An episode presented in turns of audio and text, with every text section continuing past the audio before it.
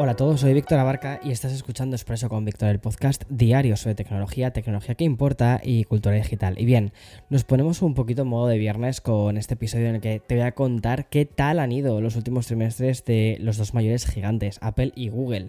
E incluso también vamos a hablar de otra de las incorporaciones que pertenecen a este top 5 como es Microsoft y su nuevo anuncio relacionado con la inteligencia artificial. Y obviamente, como cada viernes, pues también voy a contarte sobre videojuegos y plataformas de streaming. Así que allá vamos.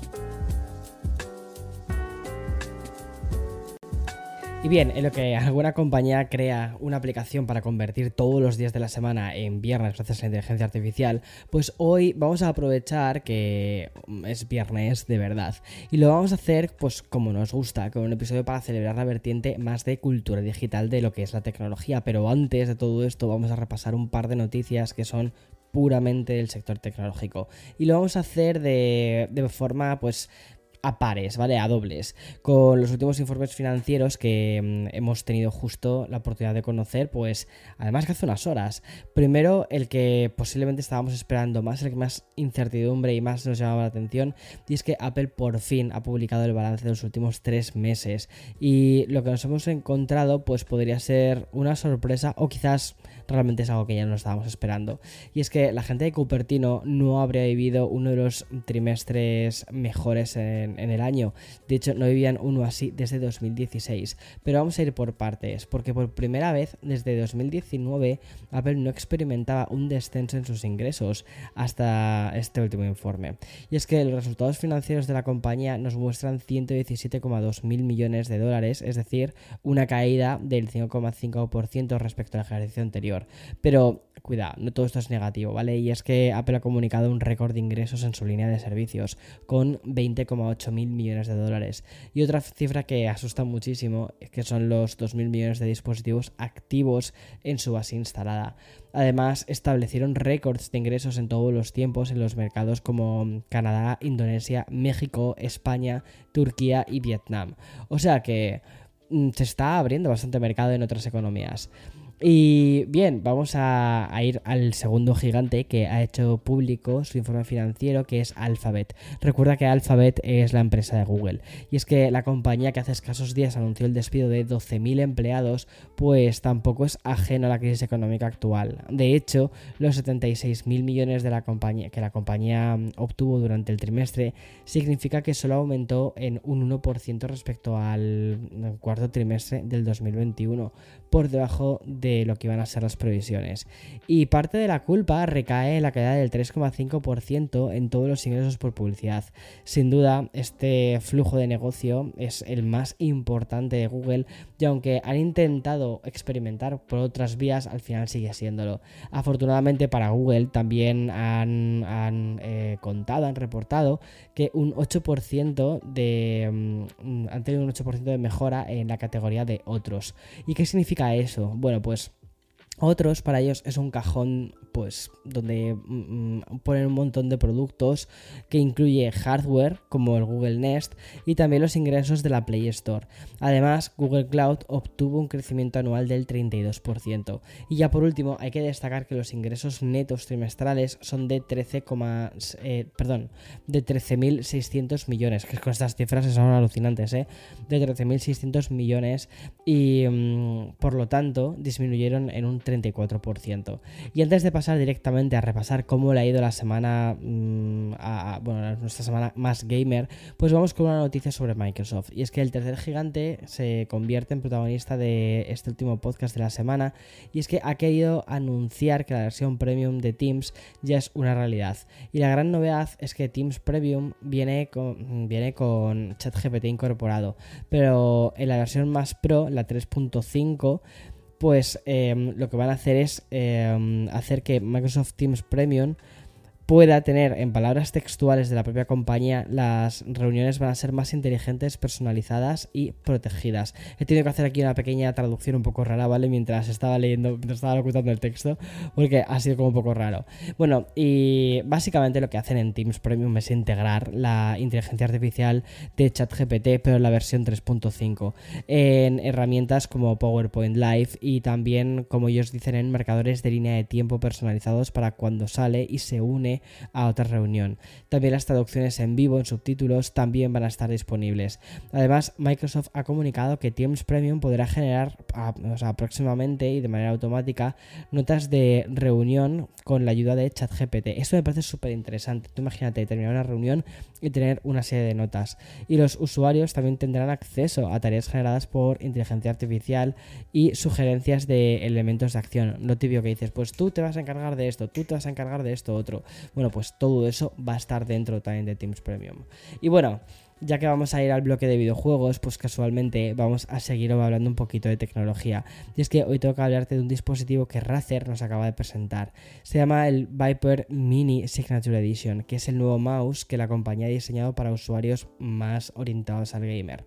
Atento, ¿vale? Porque es un 16% más ligero que su modelo anterior, el Viper V2 Pro, lo que significa que pesa apenas 49 gramos. O sea, es que no es nada.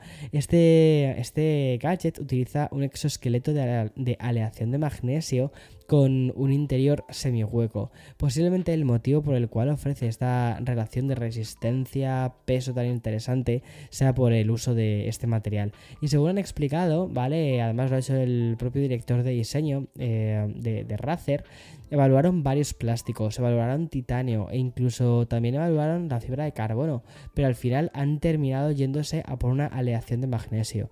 Y respecto a las prestaciones más técnicas de este dispositivo de Razer, pues nos encontramos con un ratón con una tecnología inalámbrica más rápida, con un sensor óptico de que es el Razer Focus Pro 30K, interruptores ópticos para iba a decir ópticos, ópticos, ¿qué me pasa hoy? Bueno, con interruptores ópticos para este mouse de generación 3 y um, ellos lo llaman Hyperpolling Wireless con una tasa de sondeo de 4000 Hz. La batería pues em, eh, se, puede cargar de manera completa en menos de 90 minutos a través del USB-C y dura unas 60 horas. ¿Cuál es el precio? Pues bueno, te puedes imaginar que no es demasiado barato y es que son 280 dólares. En fin, pero si ha habido un protagonista esta semana ha sido la PlayStation 5 y no solo porque ya sabemos que se ha acabado la escasez de stock, sino por la 7,1 millones de consolas de nueva generación que ha vendido en estos tres últimos meses, sino que también va, a cerrar la semana por esta noticia que te voy a contar. Y es que Sony ha comunicado que PlayStation Plus Collection va a dejar de ser un servicio de la compañía el próximo 9 de mayo. Lanzado hace poco más de dos años, en septiembre del 2020, el PlayStation Plus Collection pues funcionaba como una suscripción extra de Precision Plus. Y este servicio incluía títulos de Precision 4 como God of War, The Last of Us Remaster, el Batman, el Arkham Knight, el Fallout 4, el Resident Evil 7, Biohazard. Y mm, lo que van a hacer el día 9 de mayo es que ya no ofrecerá la colección de Precision Plus lo cual me parece bastante interesante, o sea, que cierran esta parte del servicio. Este paquete pues incluye más juegos, hasta un total de 19 títulos, juegos que podrías reclamar hasta, o sea, que vas a poder reclamar, ¿vale? Hasta el mencionado 9 de mayo. Si lo haces, vas a seguir teniendo acceso a todos estos siempre que mantengas una suscripción activa a PlayStation Plus. Por cierto, aprovecho también para contarte que algunos de los títulos anunciados para PlayStation Plus en este mes de febrero son Evil Dead The Game, Destiny 2 Beyond Light o Mafia Definitive Edition. Y ya para cerrar Precision 5, ¿vale? Contarte también que Sony ha comenzado a implementar la próxima eh, versión beta de este software del sistema Precision 5 que va a lanzar en los próximos meses. Esta próxima actualización va a destacar por incorporar el chat de voz integrado con Discord y que, entre otras cosas, va a permitir un chat de voz entre Precision 5 y otras plataformas de juego. Curioso. Este, esta actualización también incorporará la compatibilidad con la frecuencia de actualización variable, lo que se llama ahora VRR, que seguro que lo ves en un montón de webs, básicamente para incluir pantallas de 144 eh, píxeles. O sea, píxeles, madre mía. Eh, 144p eh, de, de, frecuencia de muestreo. Bueno, y vamos a repasar también los títulos que llegan en este mes de febrero a Apple Arcade. De hecho, el primero de ellos ya está disponible. Este es Castle Crumble, que es un rompecabezas de física en, la, en el que los eh, usuarios lo que tienen que hacer, su tarea es derrumbar mm, los castillos con balas de cañón, explosivos, hechizos mágicos. Y el próximo 10 de febrero va a llegar al servicio de Apple Riptide GT eh, Regenerate Plus. Me tengo que leer de estos títulos. Básicamente es una nueva versión de un juego que salió en 2016 para dispositivos móviles, consolas y también para ordenador, el cual a su vez era una secuela de Reptil eh, GP. Y una semana después va a llegar Farmside, un simulador agrícola. Y por último, el 24 de febrero vamos a tener Lifetime Plus, cuya sinopsis es la siguiente. Dice, Taylor, el único superviviente de un accidente de una nave espacial, se pone en contacto contigo y te pide ayuda. Y tú los guías a través de una historia de supervivencia ramificada. La historia se desarrolla en tiempo real con notificaciones que lo mantienen actualizado sobre lo que está haciendo Taylor con retrasos realistas entre partes de la historia. Es curioso, ¿verdad? De todos modos, eh, mm, le pido más a Apple Arcade, le pido más. Y ya vamos a irnos a los estrenos de plataformas de streaming en una semana en la que The Last of Us sigue dominando la conversación gracias al tercer episodio que yo aún no he podido ver, pero que sí que he podido ver las reacciones positivas que ha generado. Y bueno, también una corriente bastante homófoba, eh, en plan rollo mm, bombing que han hecho, que ha provocado que 28.000 usuarios de IMBD lo hayan puntuado con una estrella cuando la crítica y muchísima gente que sí que tiene gusto, ¿vale? Eh, dicen que es la caña este tercer episodio. Pero vamos a dejarnos de rabiosos y de toxicidad porque, ah, en fin, eh, ¿qué más? O sea, es gente sin gusto. Así que eh, vamos a ver qué estrena esta semana Netflix. Y es que la plataforma que pretende que dejemos de compartir contraseñas, además esta semana se ha hecho viral por eso, ha decidido que este fin de semana salgamos a la calle. Y es que su principal estreno es una película española de título Infiesto, otra película de aventuras de, de, nombre True Spirit. Y si de normal podemos tener unos 20 estrenos semanales, esta semana pues no llegan ni a la decena. Es posible que estemos ya viendo en tiempo real los resultados del cambio de rumbo de Netflix. Bueno, recuerda que decidieron que no iban a producir tanto en masa y centrarse más en productos o en producciones más específicas.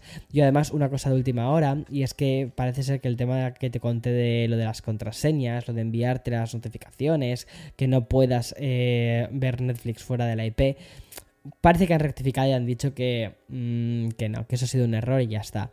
Seguimos con la plataforma más de moda que es HBO Max y tampoco hay grandes nombres para este fin de semana, más allá del documental Quién mató a Madeline, eso sí, HBO Max ha elegido el día de hoy para lanzar otros tantos episodios de su primer reality producido en España, que es Traders. Y en Disney Plus tenemos desde el pasado 1 de febrero Black Panther Wakanda Forever, y más allá de eso habrá que esperar un par de semanas para recibir novedades que no sean nuevos episodios de sus series en emisión.